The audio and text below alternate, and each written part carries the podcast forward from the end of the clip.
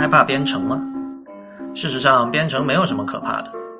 如果你玩过微信公众账号，你就已经编过程了。在后台设定一个自动回复，当用户发来的信息里包含 “How are you” 的时候，自动把 “I'm fine, thank you, and you” 发给对方，这就是一种编程。真正应该害怕的是把机器逻辑当成人肉逻辑来使用的程序员，还有那些永远 “fine”、永远 “thank you”、永远 “and you” 的英语学习者。欢迎收听 IT 公论，我是李如一。今天是二零一三年的最后一天，IT 公论首先在这里祝大家新年快乐。今天我们有一位新的临时的嘉宾，叫吴涛。吴涛，要么你先跟大家介绍一下你自己。啊，大家好，其实我和李如一还有 Real 都已经是老朋友了。那我是一个呃，目前在德国工作的程序员。大概是这样吧，也写了很多年程序，就仅此而已。关于你的事情，其实等会儿可以有更多可以讲，包括为什么邀请你啊？因为呃，我们今天的话题是跟最近的一个也算是新闻吧，但是其实这种事情大家已经吵了很多年了，就是说普通人应不应该学编程？因为最近有一个我们看到一个新闻是说，觉得高考应该把这个计算机加进去，应该把编程纳入高考，有这么一种一种说法哈。然后呢？当然，这不是什么新鲜的事情。就是说，我们很早的时候，其实在一九八零年代初的时候，当时的电脑先驱们对于电脑的一种未来的一种想象，就是说，每个人可以去给自己的电脑编程，就是你可以去给电脑下指令，让它做你想做的事情。在他们看来，这个才是电脑最有魅力的事情。但是后来历史的发展其实并没有朝着这个方向走，而是说编程成了一种。嗯，在社会分工体系下，成为一种高度专业化的一种技能。然后世界上有一帮人是专门做这个技能的，其他的人就花钱请他们来帮他做这个技能，变成了这样的一个情况。但是最近呢，又有一些新的变化，比如说我们可能知道，这个美国出现了一个叫 Code 点 org 这样一个网站，呃，这是一个非牟利组织。那么它的这个目标呢，就是说这个推广编程文化，然后让更多的人。不一定要让他们成为可以去，比如说 Google 或苹果打工的程序员，但是至少让他们知道编程是怎么一回事情，而且可能渐渐的，就是从他们心中去除对技术、对编程、对电脑的一种恐惧，大概是这样的。然后他们他们发起了一个叫“编程一小时”，呃，Hour of Code 这样的一个活动。那这个活动其实我我今天看了一下这个网站，我不知道你们看过没有，就是它。挺出乎我意料，就它完全不是你们想象中的那种，就是你知道程序员界一直有这种笑话嘛，就是很多文科生想学编程，最后是学会了用十种语言怎么写 Hello World，这已经几乎是个老掉牙的笑话。但其实这个网站完全不是这样，我我我看他的那些所谓的那个一小时编程的那些项目，还都挺实际的，比如说有有 JavaScript 的一堂课，有这个教你怎么写一个小游戏这样的一堂课。我没有试，但是就是至少你看上去这个味道是对的，所以等于说这是一个嗯尝试让普通人学会编程的这种努力的一个现代化的一个版本吧。然后吴涛，我为什么这次特别请你来？因为我觉得你你其实作为程序员是挺特殊的一个人，因为那个呃我知道你你其实是你是属于比较喜欢写文章的程序员，这么说，因为我看你写过游记在自己的博客上，然后呢你呃你对于。通常人们认为是文科生才会感兴趣的一些东西，可能有着比对这个普通程序员更大的爱好吧。就或者说，在我看来，就是你可能更像一个文科生，但是自学了编程的人。虽然你虽然我知道你不是这样的人，但是你你给我感觉是这样的人，所以我请你来谈这个话题，我觉得还是比较那个什么的。我我跟大家介绍一下吴涛，他写过一个，就如果你现在让我描述吴涛这个人的话。呃，我首先想到有他写过一个那个中文在网页上竖排的一个，是个 JavaScript 的 library 吧？对，实际上是一个呃 WordPress 的 theme，就是如果你用这个 WordPress theme 的话，就 blog 文章是会被竖排的。对，这个这个当时我觉得很特殊，因为怎么说呢？首先，我认识的绝大多数程序员认为，在网页上搞竖排是一件很蛋疼的事情。呃，他们就算有这样的这个精力，也不会把这个时间投入到干这种无聊的事情上。但是，但是吴涛他就他就做了。然后另一边呢，有一些人像我这样的人，我我很主张在网页上搞竖排，但是我不会编程，所以所以所以就是这件事情让我印象很深刻啊。那你你对这个所谓的让普通人学会编程这件事，你有没有什么想说的整体的看法？呃，我觉得其实编让普通人学会编程，就好像说让每个人都会使用电钻，或者是用 Power Tools 去去做一些维修自己家里面的家具，或者是墙腐坏了，然后把墙里面的木头都拆出来，然后换上新的一样。它其实是一个比较好的这么一个愿望，但是最后实现起来比较难。呃，而且我觉得，其实目前的状况之下，你想要接触编程门槛不是那么低，呃，不是那么高。嗯，如果愿意做的话，并不难。问题只不过是，就是如果说这样一个提议的动机是什么，或者说他最后，嗯，他想要达到的效果是不是就真的是让每个人都要会编程？呃，关于动机，我是这么看的，就是。前几期节目里，我们也有提到，就是美国的这个个人电脑的产业，其实跟这个六十年代的 counterculture 运动是有紧密的联系的。就是说，在精神上，很多人是吸着那个时代的奶水长大的，然后这个就让这些人具有一种这种呃反建制的这种气质。那么对他们来说，其实个人电脑是象征着权力。那么顺着这条思路走的话，嗯，这些人就会觉得，哦，这个 empower 嘛，对吧？我给了你电脑，你。你你必须要你要掌握这个去操控电脑，你要深度的掌握操控电脑的这种技能，才算真正的被 empower 了。不然的话，就是你你跟就是以前看电视的人有什么区别，对不对？对，这个是就比如说呃，Free Soft Foundation 或者 Richard Stallman 这帮人所提倡这种理念，就是说我要给你一台电脑，它上面的所有东西都应该属于你，你也应该理解它是如何去运作的。但是这就好像呃。举一个不太恰当的例子，就好像民主一样，就是无数启蒙先驱或者说理性主义的先驱们把呃民主以各种各样的方式放到了人民手里面，但是人民并不一定就是会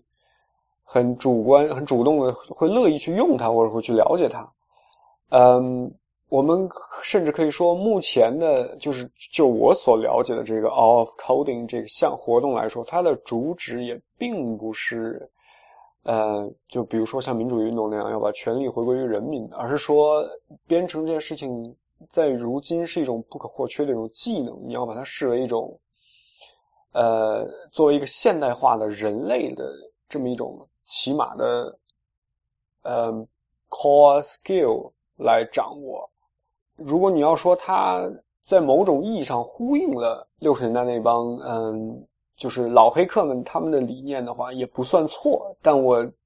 从内心里面觉得他的出发点其实是不太一样的。嗯，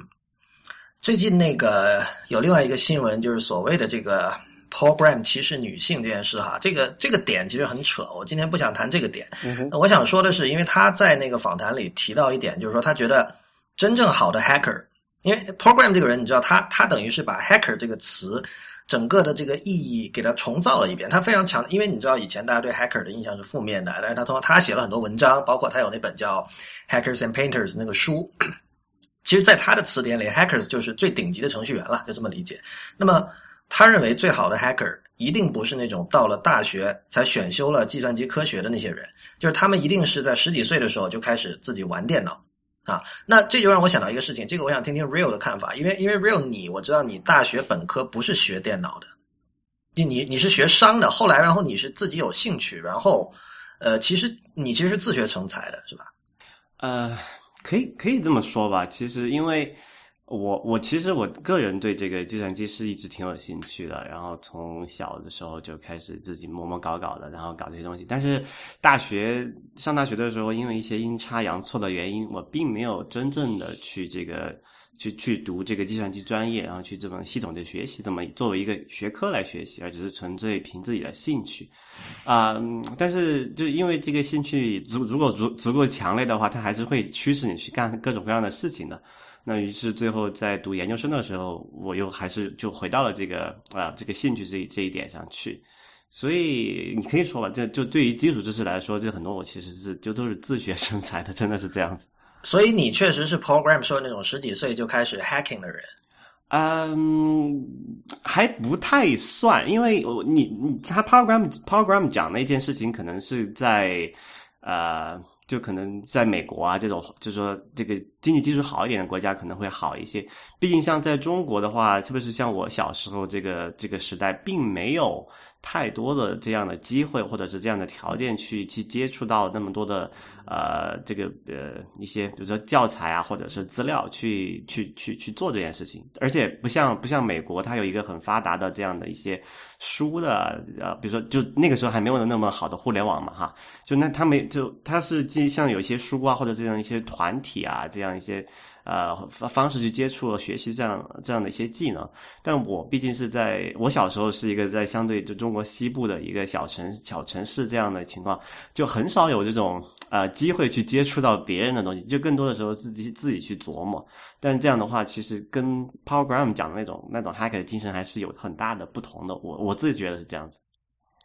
呃，我其实觉得 Real 在。小时候接触编程，这个已经符合 program 所说的，就是大部分 hacker 在在大概十三岁的时候就已经，呃，在黑电脑了。因为我们先抛开这个，或者说我们为什么可以说，嗯，互联网其实在那个时代不是那么重要，就是因为或者说甚至说在现代来说，对于对于如果真的一个小孩子想要在十三岁的时候去，呃，琢磨电脑知识，其实互联网。对于他来说，并不是不可或缺的，因为在那个年龄，你的心智并没有发达到你需要摄取大量的知识，或者说你需要快速的去查什么东西。我觉得，所谓十三岁接触电脑，它更多的是一个就是暴露，就是 exposure 的这么一个过程，就是把你让你知道世界上有这么样的东西，然后有这样一台机器，可以让你可以指挥它去做一些事情。我觉得这个其实对十三岁的。少年来说，如果他真的对电脑有兴趣的话，那这一点就已经足够足够致命了，可以影响他一辈子。嗯，我我同意。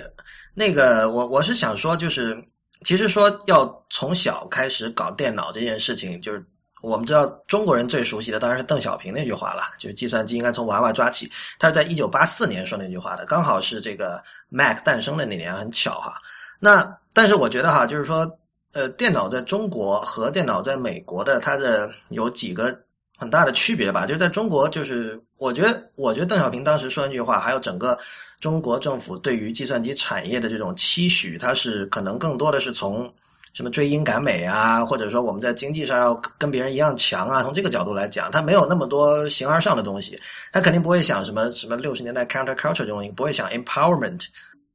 我我觉得其实中国从小接触电脑的人。分分钟可能比国外某些国家还多，是不是？我不知道，因为我我们是小小学好像就有电脑课，我在深圳上的学，八十年代还是还是初中，反正很早就有。然后当时是并不是只学一些很白痴的东西，我们有学 logo 语言的呀，海龟画图，这可能当时很多人都学过。对，我也学过 logo 和 basic。那个时候大部分就当我们学校可能是个例外，我们学校当时是在教 Fortran 吧，但是那个 Fortran 课并不是。所有人都可以去上的，而是有就是专门的这么一个计算机班。我觉得它可能是选拔性的，而不是一个基础教育性的一个小学课程。嗯，对。说到 logo，其实这个 logo 这个语言的这个发明人，他写过一本书，呃，叫这个这本书没有翻译过来的是，他是一九八零年写的。这本书叫《Mindstorms》，叫 Children, Computers and Powerful Ideas。然后这个书讲的其实就是呃电脑的出现会怎么样影响人的思维，然后它的。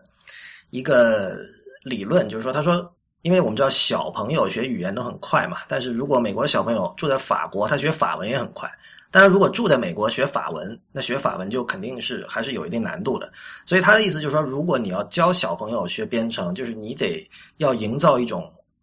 电脑思维的一样环境，就像你比如说，因为其实编程也是学习另外一种语言嘛，虽然跟自然语言有各种区别，但是就像你得把它丢到一个法文环境里学法文一样，你也把得把它。丢到一个电脑思维的环境里来学编程，但是在当年是不存在这样所谓的环境的。然后我觉得就是这个人就是叫 Seymour p a p e t 还是什么，他所倡导的这样的一个理想，其实到今天都没有实现。就后来历史完全不是按照他的这种 vision 在走的。我觉得他这里讲一点，我觉得我还蛮有就是的认同感的哈，就是。就好像学语言一样，就是说，假设你要学这个法语，然后你光在书本上学了这个这个屠龙之计，但是这个生活中没有用到，你很快就忘掉了。然后你觉得自己就，除非你是对这个语言学习这件事情，这个事情本身是有很大兴趣的人除外哈，大部分人是没有这个持续的激励去去把这个事情进行下去的。编程我觉得也是一样的，一样的这个例子，很多人。可能在小时候，特别现在哈，很多小学、中学都开设了这个编程的这种，就是说计算机的课程，让大家去学习这么一个去怎么去编程啊，可能写一写什么 Visual Basic 啊之类的东西，包括大学也现在有这种课程哈。但是如果他这个这个学就就就这个学生他去学了这个东西之后，他并没有把这个东西用起来，去对他的生活改有实质性的帮助的话，他其实很快就把这个事情当做一个呃任务一样就就完成了，也也没有。特别的什么感触这样子？你刚才提到 Visual Basic，我觉得我们要呃回到原先的话题哈，就是说，我觉得首先我们要说明一下编程究竟是什么，因为我知道有很多这种所谓的 Hardcore 的程序员是看不上像 Visual Basic 这种东西的，在网上各种讨论你会见到说啊，那些人只不过只不过是学过一些 Visual Basic 就自称程序员，经常可以见到这样的话。然后我们一开始提到的那篇文章哈，就是说觉得。高考应该有编程的一席之地的那篇文章里，那个作者说，他说有一句话，那我下面是引述哈，就是说多年前的 DOS 命令，甚至是五笔字形，都具有某种编程的色彩。这句话怎么理解？就是为什么五笔字形会有编程的色彩？或者说你同不同意这句话？你们两位？我不用五笔，我不知道。我学过，其实五笔字形是一个。曾经给我带来很多挫折感的东西，就是那个时候，我不知道你们有没有这样的印象，就是好像全中国全民都在学五笔。有的呀，我们也上过这课的，我也没好好学。对，somehow some way，但就好像不会学，不用五笔你就打字比别人慢，然后打字比别人慢，你电脑用的比比比比别人呃不好。当然，我承认这句话也许是有一定道理，因为那个时候毕竟拼音输入法还非常非常烂。嗯，但是不管怎么说，这句话我觉得他说的。很暧昧吧？首先是，就什么叫具有某种编程的色彩啊？我们可以从非常诗意的角度去理解这句话，就说 DOS 命令，那那个时候用 DOS 都是，甚至是那个呃，音机射线显示器，它甚至是单色的，在那种条件下面打字，那真的和编打一个命令，其实和编程是有那么一些相似之处的。如果你只看它在干什么的话。虽然我没办法确定，就是所谓的五笔字形带有编程色彩是是指什么，但是 DOS 命令具有编程的色彩，可能也不算错。因为 DOS 命令如果要如数家珍的说的话，它是它有外部命令和内部命令。那么如果你要自己去做一个外部命令的话，把它放在嗯系统的搜索路径之下，那它也变成了一个 DOS 命令。那当你使用你自己用写的这个命令的时候，你也应该说是在编程，因为你毕竟是写了一个程序放在那边。因为 DOS 你把一系列 DOS 命令串起来，就可以生成另外一个 DOS 命令。嗯，就按照我的理解，编程其实是指你无论用任何手段去做也好啊，但是你你设定一个呃一连串的步骤，然后这些步骤根据你事先设定的一套逻辑来执行，然后这套步骤你设完了之后呢，就是你就接下来的执行其实是电脑呃自动在做的。是大概这么这么这么描述，我不知道是不是正确。对，是没错了。所以，所以就是刚才讲起那个关于他说 DOS 的问题，我我觉得可能这个作者他很能代表就是普通人，就是说不是学电脑也不喜欢电脑人对于编程的一种想象，就是他们认为编程等于命令行，就是你一旦要自己输入命令，而不是说去有图形化界面可以点窗口，他就会觉得是编程，但是。如果我刚才那种描述还算正确的话，那其实这件事情就编程跟图形化与否其实是没有关系的，对吧？比如我们知道，像这个 macOS Ten，它会有一个自带的一个软件叫 Automator，这个软件其实我我觉得很可能是代表着苹果内部的一些，就是从可能从一九八八零年代就在这个苹果公司上班的人当年的一些理想的这个残余。这个软件和那个 Apple Script 这两个东西，我觉得都是代表着那个时代的精神，在现在。呃，我不知道，如果乔布斯在，可能也会把这东西砍掉了。就是，其实这两个东西都是让你可以怎么说啊？让你把一些你经常要在电脑上做的一些很繁琐的事情，比如说我要把那个一个文件夹里有两千个文件，我要在这两千个文件的这个文件名前面都加上一个字母 A，比如这么说，这样你手动做就做死嘛。但是像这样的软件，这样的像 Automator 和 Apple Script 这样的东西，可以让你完成这种很繁琐的这种 labor intensive 的工作。但是，呃，虽然 Automator 已经非常图形化，有大量的东西是可以通过拖拽完成，但是据我所知，普通用户用它的非常非常的少。就我觉得很多人都不知道这个东西的存在吧，其实。如果你要说，就是我不去学编程，我不去学 Mac 上预装的这些 Python 啊、呃 Ruby 啊这些编程语言的话，我要做一个纯 Mac OS Ten 的 Power User，我 Automator 是绕不开的一个东西。但是其实这个问题就可以转化为，究竟有多少用户想要成为 Power User，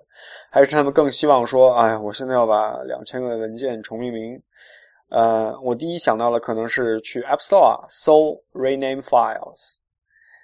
我觉得就是目前苹果已经把用户生态培养出这么一个呃这么一个条件反射式的这么一个行为模式了。就是现在的用户会更倾向于做这样的事情，而且会说：“哎呦，只卖零点九九美分，非常划算啊！”Sorry，零点九九美元非常划算，然后把它买下来了。我觉得是很多人是有这种需求的，他可能没有办法把这个需求很明确的说出来。但我觉得很重要一点就是刚才讲的那个启蒙嘛，很重要。就是现在有很多人他有遇到这种棘手的问题。刚才你说你说，比如说他要把两千个文件批量改名，这个都可能他还好好描述一点。那现在再问你问问一下，刚刚比如那个另外一个一个案例哈，比如说你有一一千个这个 PDF 的文件。你要把它转成全部转成图片，你才能够上传到某一个网站上去。比如说，这个时候你让他去做件事情，他就比较麻，他他都不知道怎么去描述这么一个行为，然后说告诉他别人的需求是怎么样子。所以这个时候，这个这个启蒙就很重要了。就是说，他他有这个需求的情况下，他没有办法知道他怎么去实现这个需求，他都不知道他需要什么样的工具，或者说他都不知道存在这么样的工具能够满足他的这个这样的一个需求，就只要他自己在做一些简单的操作哈。所以，所以这个起这个时候，这这种情况下，如果他具备这种这个编程的这种呃教育或者这种启蒙思想的话，他就会知道他会去找一个什么样的工具，去能够自动化这么一个过程。从所以说，所以说从这个角度来看的话，刚才讲那个 Lawrence 讲那个，就是说呃 One Hour of Code 这种活动，就其实就还蛮还还蛮适合啊解决这样一个这个就是说呃呃需求就就需求去寻找这个这个解决方案的问题。是这样，如果。就如果说我们的，就是我至少在我理想中的编程教育，他教的其实不是编程，而是编程能干什么。但是实际上这是这是我们或者我我就不说国外的教育了，因为我毕竟没有在至少国外的基础教育我是没有呃参加过的、接受过的。我只能说，就是在至少在我们国家的教育体系里面，很多东西。并不是在教你他能干，是说学完之后你真的只是学会了这件事情而已，然后你就忘记了。比如说化学啊、物理啊，大部分人都是在学怎么样配平，怎么样解一个方程式。呃，就像昨天我和我女朋友在车上讨论我们今天要聊的这个话题的时候，也是在说他，因为他工作需要他很他的 Excel 很好，然后他。我就说，如果说要在学校里面开设编程课的话，你会觉得怎么样？你他会说，他说那样一来学到的编程知识其实并不能真正的转化为，比如说他今天在 Excel 里面所需要的技能，就好像那个时候学的物理课上他记忆非常深刻的一个呃理想的质心或者是一个没有摩擦力的小木块在一个理想的平面上滑动之类的问题。就很有可能，它就我们的编程教育如果有的话，也会流于这样的形式。就你不会去想到说这样的知识究竟能怎样应用到，比如说我要给文件重命名的这么一个工作里面去，这是非常难以解决的一件事情。这个是不是可以说是社会分工的一种原罪？哈，夸张点说，就是说社会分工使得就是对技能的这种要求非常的具体而微。然后像我们刚才描述的，包括我之前提到那个发明 logo 语言的人，他在 Mindstorms 那本书里所描述的那种，呃，通过学习电脑、了解电脑、学习编程来改变自己的思维方式，这种其实是相当呃，这叫 high level 还是 low level 啊？这应该是 low level 啊，相当 low level 的这种这种变化，其实可能真的跟你每天日常生活中遇到的东西不一样。你刚说到 Excel，其实很巧，就是据我所知，很多专业程序员他也是不会用 Excel 的，就是那个几乎可以说是，我我相信那个 Real 你你也说到，就是说 Excel 其实是呃普通人能够接触到的跟编程比较接近的一种东西，但是很搞笑的是，我发现很多。职业程序员其实是很怕 Excel，他也不会用 Excel 的。包括我知道很多在那种会计师事务所做事的人，他要用什么各种什么 D 什么 V lookup 还是什么东什么东西，我从来没听说过的一种技能。而且那个东西，对那种东西其实是是要学的。其实这里可能我我我有一个案例可以补充一下哈。其实，嗯，我这吴涛，我也我知道你在也是在国内读的本科哈。我不知道你有没有学过这种就是所谓的就是大学基就是公嗯。基础课还是公共课，有一门会是选修的，会是教教你去怎么去用这个 Office 套件嘛，像怎么用 Word 啊。然后又怎么用 Excel 啊？然后用那个叫 Access 啊之类的东西去做。呃，然后我印象不是很深了，可能是计算机文化基础，但我确很确定这门课我一直都是翘的，所以有可能是教过。OK，就我我知道我们我们这种人肯定都是会跳到这种，因为太太浅了嘛。但是刚好我在这个国外，我在加拿大上这个研究生的时候，不是要做那个助教嘛？然后我当时有给这么一门课，就是给加拿大人。呃，就就就给加拿大的本科生去上，就是可能一二大学一年级这样的本科生去上这么一门课，然后老师会会教，然后我会去检查他们的作业，还有我们叫做叫做 lab，就是就是大家会在一个机房里面去操作啊，完成这个老师布置的一些这个任务。然后这个课我大概解释一下是怎么一回事吧，就大概他会教你，刚才我讲那个 Word 啊，就教教你怎么排版嘛，这种就还比较简单，跟编程其实没有太大关系。但是这个课其实它是逐渐进阶的，就之后他会。会会可能会花大概差不多一半的那个精力去讲 Excel 怎么用。然后 Excel 里面就刚好就怎么用，其实就刚好刚好讲到，就是刚才那个 Lawrence 要就包括这种 VLOOKUP 啊、Lookup 这些函数大概什么样的意思。它其实其实其实这个它的最终的目的是教会你怎么去用这个 Excel 这个东西去完成你生活中和包括工作中用到的一些基本的一些计一般一些基本的一些计算的活动。比如说最简单一个例子，可能很多人都是比如说他有读那个这个这个商科 business 嘛，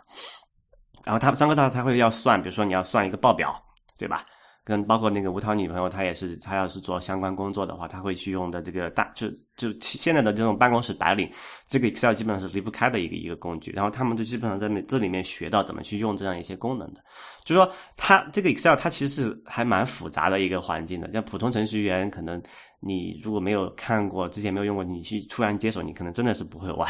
然后这个这个里面，其实我觉得就是这里其实也是一个启蒙的作用，就是你这个学校的课里面，它是不可能教你 Excel 的所有的这个复杂的那些功能的，它是告诉你说有这么一个工具。然后它它是它是大概是一个什么样的思想？就是 Excel 思想，就是他说一个你有一张这个假设是一个很大很大的一个表格，然后每个表格有一个名字吧，你可以这么理解。然后你可以用函数去引用这些表格里面的内容，然后你每次改即改变表格里面内容之后，它相应的这些呃值。会重新计算，自动计算过程，就大概他告诉你会有这么一个东西。然后至于说具体你在工作中需要用到更加复杂的函数或者更加复杂的计算，那你可能就要再去看呃，现在再去看相应的这个书籍啊，或者是别人写过的一些呃教程也好，然后去把去去去去再去实现你这个一项基本功能。但是说大学教育的这个目的，并不是说要一步到位，让你从大学毕业之后就直接能解决你工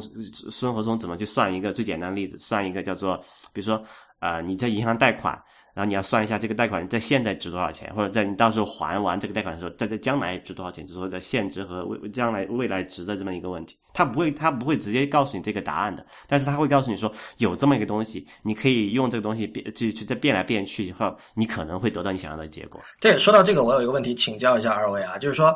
Excel 这种东西，因为我们中学都学过嘛，而且其实是有学过一些稍微高级一点的功能的，然后。是不是这个 Excel 里的表格的概念，在本质上和呃编程的里面的数据库，比如像 MySQL 的表格概念，其实是一样的？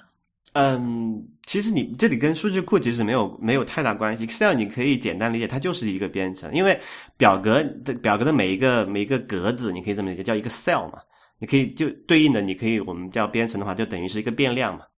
就那个那个变量会存储一个也叫做 value 一个数值。最基本的编程无非就是说，你有一些变量，然后你对变变量进行一些基本的运算，得到另外一个结果，对吧？对，那我觉得我刚刚判断是对的呀，就是这两件两件事情本质上是一样的。对，所以我说，所以我这个就是我之前说的意思了，就是说，你知道我，因为我自己以前也鼓捣过什么 LAMP 服服务器，然后也稍微看过一点 MySQL 的东西，但那个时候我完全没有把这两件事情联系在一起，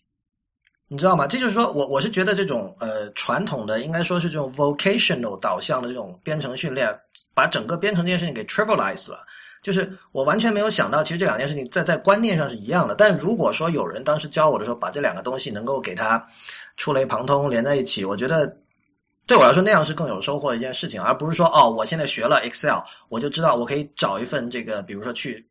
四达会计师事务所上班，我就具有了某一种技能，不是那样的一种东西。这个其实就回到了我刚才说的，这个就是我们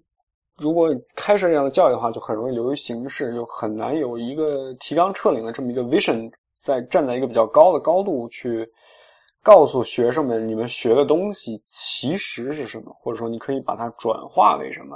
就好像 Excel 编程，或者说你其实我记得前一阵子是看，嗯，呃也是知乎上的一个编程高手他写的，我一直想不起来他叫什么。他的一 blog 里面提到，Excel 其实是在使用 Excel 的时候非常像。Functional programming 就是函数式编程，也是现在正夯的这么一个，至少在编程界很夯的这么一个理念。就是 real，呃，你仔细想一下，如果说你把每个 cell 当做一个变量的话，就像你说的，我套我给出一系列规则，如果改变一个 cell 的值，那么另外一些 cell 里面的值就会自动被计算出来。这个过程其实就非常像 functional programming，所谓呃 variable 只能被复制一次，然后所有的 variable 所有的 side effect，呃或者说不应该有什么 side effect，就是 variable 被设定之后，整个最后的结果是由一个又一个的函数这么套起来，然后最后得到这么一个结果。Excel 实际上非常接近这个过程，或者说它是这这这么一个呃抽象过程，在一个二维上的 matrix 里面的展开。我觉得他说的话是有一定道理的，但是这样的这样的想法，或者说这样触类旁通的这么一种，嗯，就是比较哲学化的这么一种理念，没有人会去，没有人会去向跟学生们解释，所以是往往基本上要靠用户自己去悟的。然后那如果你悟不到的话，你就一辈子你不会去去想说 Excel 跟编程到底有什么关系了。那我我觉得有人有人在这么解释，像我刚才说那个写《Mindstorms》那本书，他试图这么解释。当然，那个是一九八零年的事，而且这个人一直在 MIT 做这种呃做 research，他他很难说真正就是渗透到这种民间来做这样的事情哈。但是就是说，呃，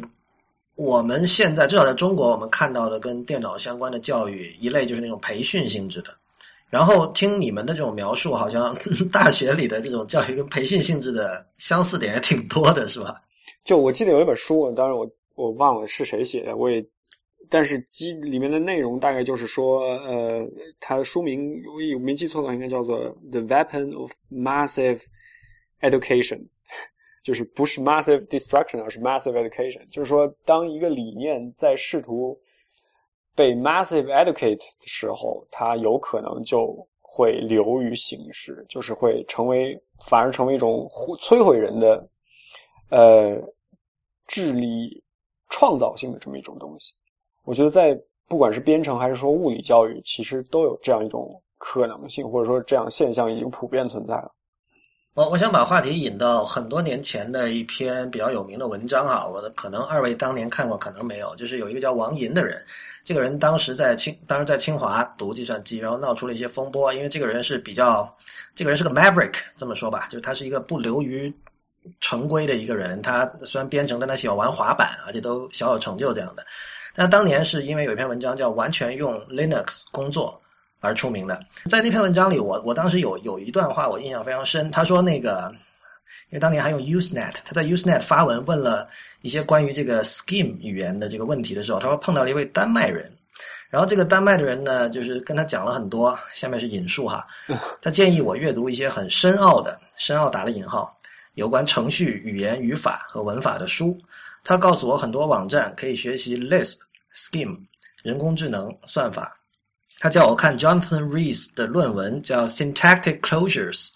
还打包给我寄过来一份 MIT 的 How to Design Programs。那他说自己在自己的 PC 机上装的是 Linux，用 Emacs 编辑运行 Scheme 程序，然后呢，他说他大学本科时做的毕业设计是一个 Scheme 的解释器，然后王莹当时就佩服的五体投地，觉得望尘莫及。然后他最后说啊，我好奇打听了他的情况，原来他是丹麦一所普通高中的计算机老师。然后接下来王莹就开始就是惊呼啊，他说天哪，为什么欧洲出现那么多数学家、几何学家？你看看别人重视的是什么？就意思是说，丹麦的一个普通高中的计算机老师都有这么强的能力。这个我想请，当然哈，我我必须做一个 disclaimer，因为这个是在王莹他他是在比较年轻的时候写的文章。今天可能我们这么说对王莹不是特别的公平。如果你王莹你有在听这个节目的话哈，那个但是对，希望你谅解。那因为吴涛你是在欧洲待了很久，我不知道这方面你有没有什么经验，关于这个欧洲的人在这个比如说中学期间的这种计算机教育是是像这样的吗？呃，我。接触到的高中生们并没有展现出，至少在我有限的接触里面，就我没有接触过几个高中生。呃，接触几个高中生里面有编程的人，会编程的人的确有，但我没有觉得他们有非常，或者说在计算机在呃编程领域有非常超越我国同等学历的这么一个。计算机爱好者的这样，也许是我遇的人不对，或者说我没有我接触的要门还是不足。但我觉得这件事情可以从两个方面来看。一方面，我们必须承认，就是欧美国家，呃，美国我不知道怎么样，至少在欧洲国家，它的基础教育的确是非常好的。就是就不用说计算机了，就是哪怕教什么化学或者是物理学这样的呃基本学科，他们所注重的。就是 discipline 的这一部分，也就是传道的这一部分，也也是明显要高，要好过我们国家的。但另外一方面，哎，稍等一下，你你只你说传道是什么意思？我我没听明白。就是他不会，比如说我们国家教物理，呃，我想请问二位，现在物理都还记得什么？就其其实就只记得怎么解方程，或者说法牛顿啊、法拉第啊，就一些定一些定。一些定律、一些一些规则的名称，嗯，但是就我观察来看，在在至少在欧洲，有可能是很自然的这些人的名字，它看起来不像一个外国人的名字，或者是怎么样，就是对于他们来说，这些科学的发展是切切实实发生在他们国家的历史里面的自然而然的一部分，所以在讲起来的时候。也就很自然的会说到这些人的历史啊，或者说意识啊，或者说当会去解释一下这些东西的思潮是怎么样的，呃，以及就是这样的，比如说我们要解决呃一个程序问题，那么为什么要解决这样的程序问题？比如说，如果是在瑞士的话，瑞士的老师就可以说啊，你们知道这个有一句很著名的话，说程序就是数据。结构加上算法，我相信 Real 应该听过这句话，就是程序是数据结构加算法。他就可以说，哎，这是我们瑞士的一个科学家所说的这么一句话呀。这个人叫 Vas，然后他现在在他发明了一种语言，叫做 Vas 发明了什么语言？Fortran 还是还是 Pascal 语言？然后这个 Pascal 又是谁呢？哎，他是我们隔壁法国这么法国的这么一个人。然后他，嗯，就。他们会比较自然的去展开一些和人文或者说和和哲学有关的这么一个东西。我始终认为哲学是非常重要的一个一个成分，在你接在你讲授自然科学的时候，就是科学哲学在教育之中的贯彻，我觉得在在欧洲是比较自然的一件事情，或者说就是科学的人文层面在欧洲的展开是比较自然的一件事情，但是在我国认为是比较欠缺的。对，我我很同我很同意啊。那个，我我稍微打个岔，就是说，我为什么打个岔？因为我现在正看着这样一个例子，就是说，如果说把科学的教育完全剥离出来、抽抽离出来，进行一种纯 practical 导向的教育的话，最终的结果是什么呢？你看，我现在正在看着王莹的这篇文章，我是在 cnbeta.com 这个网站上看的。然后在我的右边这个边栏这里就有一个是百度提供的那种小广告。然后我们这里看到的是让女人最舒服的阴茎。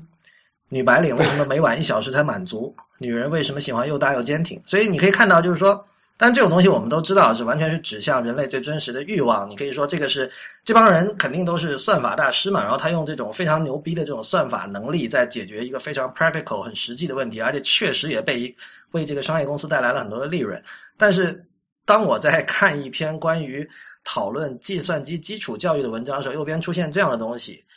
呃，我不知道早年的电脑先驱们看到这样一个一个一个未来会是什么样的想法。对啊，不好意思，你继续讲。啊，没事，我其实刚才也看到这个，我其实是很就偶尔在一个表情。呃，难道是我看的姿势不对？为什么我没有看到？你可你是不是装了那个？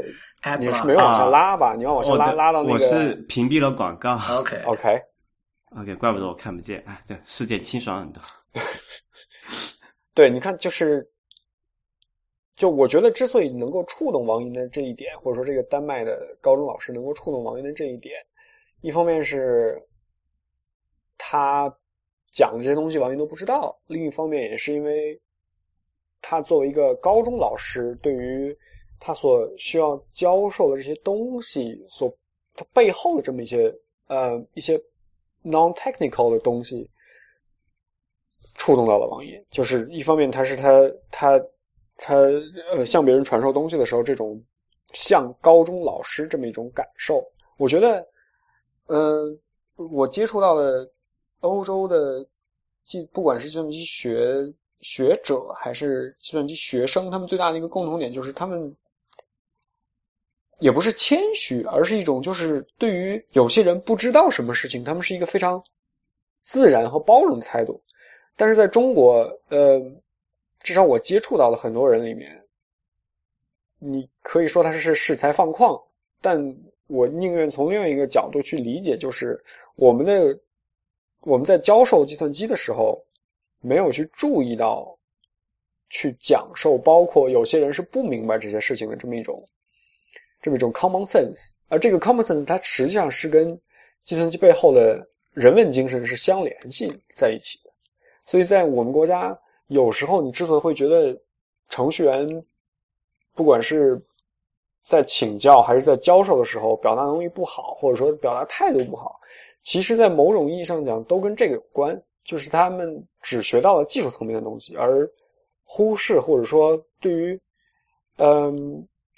liberal arts 或者说 humanism 这种这一层面上的东西，他没有足够重视，所以才会有今天这样一种这样一种状态。这个其实我觉得可以去，就是说很大程度上是因为这个，你怎么讲？这个可能不太和谐哈。但是跟这个共产主义、跟苏联模式吧，可能更具体的理解，就是说，呃，单纯的崇尚技术，对，都不能叫技艺，呃，就包括那个，当我们这个国家从早年搞的那些基基础教育的模式啊，比如说文理分科啊，这种乱七八糟搞了一圈，就是说把这个。呃，工这个技术本身提拔高到很高的一个层次，然后觉得这个人文是没有用的，这个就是一个这个结果吧，我觉得是这样子。是，也不是没有可能。对。不过刚才那个王一那个例子，我觉得可能不就嗯有一个问题哈，就是它是可能是有一个存在选择偏 （selection bias），中文叫什么？选择偏？选择偏见。对，选择偏见的东西，因为第一个，他他本来是一，就王莹本来就是一个是一个挺，就那个时候的他哈，那个时候的王莹，那现在怎么样？我那现在的王莹怎么样？我们可以另外再说。但是他他那个时候的他就是属于那种非常，你可以说愤青一点哈，这都可以的。然后他选择这么一个渠道是 Usenet，就也包括我都不用 Usenet 的人，就是说他在 Usenet 这么一个非常传统的、非常非常具有 hack 精神的这么一个一个一个平台上去。啊，问了这么一个问题，然后认识了这么一个人，然后这个我觉得啊，只是一个很极端的例子，并不能代表这个，比如说欧洲或者是美北美这个一个这个普通水平怎么样？对，我觉得其实丹麦老师有这么多这么大闲工夫来教他这件事情，其实也比较呃，这个这个倒不对，这个我可以理解的，而且当年这个都上 Usenet 对吧？Usenet 时代人绝对都是他妈的，我靠，我巴不得找人教一教。对啊，对啊，所以所以我觉得这个这个，就说他的那个渠道和选择的这个结果，还是对这个我们这个例子有很大的影响的，所以我觉得不太具有这个普遍意义。嗯，对，就我个人来看，我现在真的不觉得，包括这个文章里面写他，就是他说，嗯，呃，他提到一件什么事情，说在欧美的大学里面，计算尤其是计算机系，Windows 是非常被鄙视的一个一个操作系统。这句话其实也是有，至少当然，他可能十年前十十年前也许真的是这样，我我不是很确定。但至少在今天，Windows 包括在欧美国家的任何一所大学里面，都是触手可得的这么一个操作系统。你当然，我我们国我。但我上德，我上的不是德国什么好大学，那是上我们大学的计算机系里面，它也只不过是开开机的时候让你选择你要 boot 进呃 SUSE，呃 SUSE Linux 德国人做的嘛，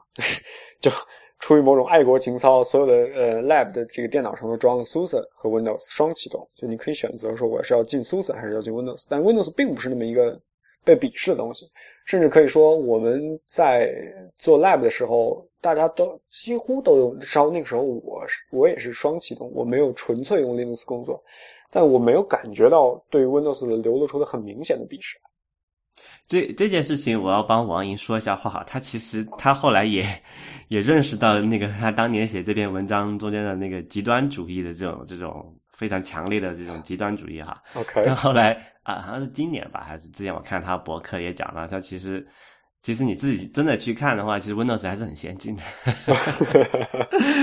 呃，不过不过他讲这个例子，我觉得其实还还是有一定意义的哈。就是说，嗯，就因为我我就我有做助教这件事情，我觉得看到很多这个这种就是说北美这种一种普通学生，就是普通的这种计算机课，就因为我宣传学校也不是那种所谓的顶尖的学校哈，就说一个普通的那种大学的一个普通的计算机系，然后你可以看里面的学生他采用的系统跟他的那个。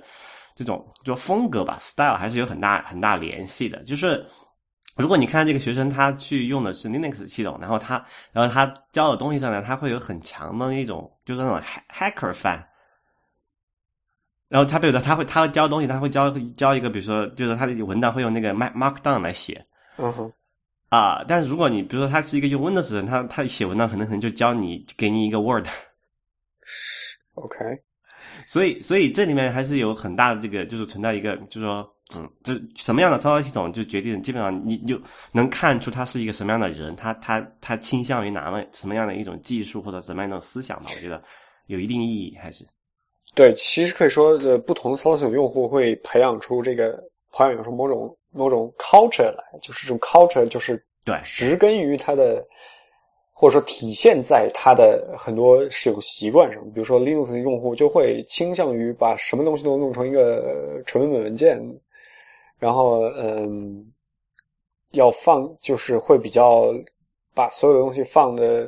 有条理一点。但是 Windows 很多很多 Windows 用户的习惯就是无论什么都扔在一个容器文档里面，就是所谓的容器文档就好，比如说 PowerPoint 或者是 Word 这样的东西，不管什么往里一贴，然后存在桌面上。呃，对，用户习惯就体现出了不同的用户的 culture 吧。嗯，对。但我是觉得 culture 这个东西它肯定是存在，但是有时候其实它也是一种是一种迷障啊。就是说，首先它会把一些半吊子的人吸引进来。我觉得我就是这样一个半吊子。我我其实我虽然不是程序员，但是我也很喜欢用 Markdown，而且我我我经常用这样的东西。然后可能比如说我跟客户打交道，或者跟程序员打交道，跟别的人打交道，我。随手发一个什么东西，我哪怕是写 email 正文，我可能都会用 Markdown 的这种语法来写。那对方可能会觉得，哎呦，你你是不是技术人？那其实我不是，就是其实我恰恰是出于对呃这个 Unix 系的这种文化的一种一种认可吧，然后我采取了这样一种方式。但是但是我觉得这个就是说，我我觉得真正因为没有什么人阻止你在 Windows 上用 Markdown，没有什么人阻止你开个记事本写 Markdown 嘛，对吧？然后但是你刚才说的那种，由于这种文化。这种 community 带来的这种使用习惯，其实我恰恰觉得是一种应该超越、应该超越的东西。就是如果一个人他把自己锁在里面，然后觉得哦，我是属于这个文化的，我应该怎么怎么样，其实那不是一件好事。有时候我会觉得，一个用惯了 Windows 用户，让他去用一遍 Linux，是这种经历很像出国，就好像就有一个词，呃，是叫 xenophobia，如果没记错的话，就是如果你有对外国的恐惧的话，那么。你出国是一个非常折磨的这么一个经历，你会觉得你习惯的东西，你习惯的一些规则，通通都不存在了，或者说不是通通都不存在了，或者说有时候有些规则是似是而非的，有些规则是你完全不习惯的。比如说我在呃，就比如说我在国内公共车就是到公共车站牌下等呀，有什么呢？但是到德国来之后，我发现，哎，公共车居然是有一个 timetable 的，我不一定要去那儿等，我可以说在公共车来之前三分钟系好鞋带，跑到公共车，跑到公共车站，哎，公共车来了，我就可以上车，就像坐火车一样。这个经历有时候是好的，有时候是坏的。比如说在德国，在中国，我会觉得，呃，我有病了，我就直接去医院。但是在德国，你必须要先打电话预约，而预约的时候，医生可能说，哎呀，你这个病。你要是自己吃点药能好，你就不要来看我了吧。因为你要你要约疼病的话，你你要约预约的话，可能我一约约给你约到三个礼拜之后，三个礼拜之后你要么死了，要么病已经好了，那我何必还要去看病？有时候使用 Lin 使用 Windows 习惯的人再去用 Linux 也会有这样的感受，就是有些东西他会觉得特别的不习惯。但是另外一些东西，他假如他愿意肯静下心来去理解一下这是怎么一种设计哲学的话，他会觉得哦，这个真的比 Windows 下面方便多了。所以关键还是要他要有这样的心情在里面，就是一个人必须先要愿意去接触别的 culture，他才有可能跨越自己的 culture。这这个例子可能说的有点远哈，但是其实可能现在就是说，你对让现在一个普通的人去接触 Linux 作为一个桌面系统，可能还不是太现实吧。但可能，但其实另外一个例子，我觉得还蛮有意见的。就假设你是一个用惯了这个 iOS 的人。然后你突然切，你去换到一个 Android 设备上去，你可能可能还真的是需要花一段时间去接去去适应这么一个新的呃系统，然后去去找。对，因为 Real 你就是这样的人，我知道呀。因为 你现在正在经历这个过程。对，然后我我其实我我做我这个事情主要主要是为了就是说啊，让自己更加理解这么一个一个是，就是说各种各样不同的生态和文化吧，可以可以这么可以这么想，因为我自己是经历过从。这个 Windows，然后转向 Linux，然后最后转向 Mac，然后这个 iOS，呃，现在也开始尝试去用一下下这个安卓怎么样？然后就就这种就是呃，我的心态就是说，不是说我要去解决某一个特定的问题，因为其实我用最开始的我自己习惯的那个方式。就就能够解决我的问题了嘛？我也不需要去真的去学习另外一套新的系统。但是就说作为一个纯粹的好奇吧，就是说看看另外一边另外一个世界或者另外一帮人是怎么想同样的问题的。我觉得这个这种这种想法可能才是比较要一个就开放的一个态度去去面对它。对，这个其实是我昨天在想我们今天要聊聊这个话题的时候想到的一点，就是有些人的性格特质里面是有就所谓 explorer 这样一种。这样一种呃基因在里面的，就是你会想说，哎，这个东西我没用过，那我们要不要跳出自己的 comfort zone 去试一试这个新的东西？但是我不太确定，就假如说我们要在高考里面引入呃编程，然后要把编程作为一个通识教育的一部分的话，那它是不是适合每一个人？因为有些人。就好像有些人会天生不喜欢物理，或者是不喜欢英语一样，有些人也会不喜欢编程。但是我们不知道，喜欢编程的人是不是就会像喜欢物理的人那么多？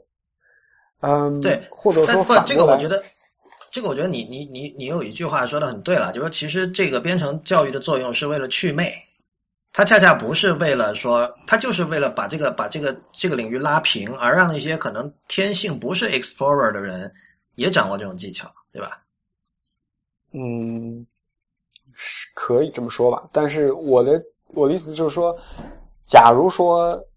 我们认认定喜欢编程的人也就会有 explorer 的特质，那么是不是我们可以说，在基础教育里面，喜就或者说在人类里面，explorer 特质的分布并不足以高到可以让足够多的人喜欢编程，而如果你把那这个这。这个 explorer 分布肯定是很低的，就是绝对的，就是大部分人是害怕陌生的世界的，有少部分人喜欢陌生的东西，大部分人是害怕，这个是肯定的。但我觉得你刚才那个前提是不对的，就是说，呃，喜欢编程的人不一定是 explorer。呃，喜欢编程的人不一定是 explorer。对，因为你你刚才有个假设，就是说喜欢编程人是 explorer 嘛？呃，我觉得喜欢编程的人必然是 explorer，难道不是这样吗？Real，你觉得呢？嗯，我不知道有两者有没有因果关系啊，但是就是说，起码它是相关的。就或我我们甚至可以这样说，就是编程编得好的人，不是把编程当做某种呃 repetitive job 的人必然是有 explorer 精神，因为我们也知道，就是网上有什么 daily what the fuck 之类的这样一种网站，呃，他们会向你展示一些所谓的程序员写出来的程序是多么的不堪。但我觉得，就是一个比较一个足够好的程序员，呃，你要想要成为一个足够好的程序员，explorer explorer 特质或者说是所谓的 hacker 特质是不可或缺的。这个我同意，但是你你这个其实可以推推展到所有的领域了。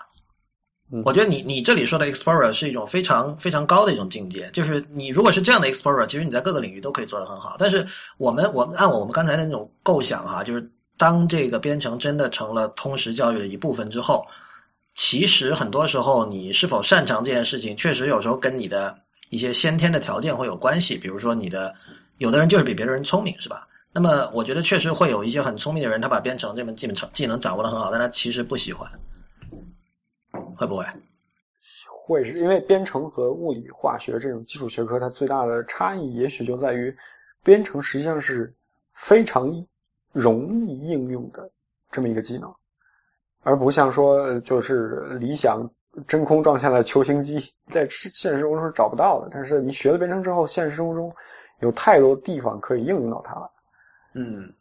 好，我们今天的 IT 公论暂时就到这里。这一期节目的下半部分将于明天放送。谢谢大家的收听，也欢迎大家在我们的社交网络关注我们。我们在新浪微博叫 IT 公论，公司的公论点的论，在 Twitter 和微信我们都叫 IT 公论的全拼。谢谢大家，我们明天见。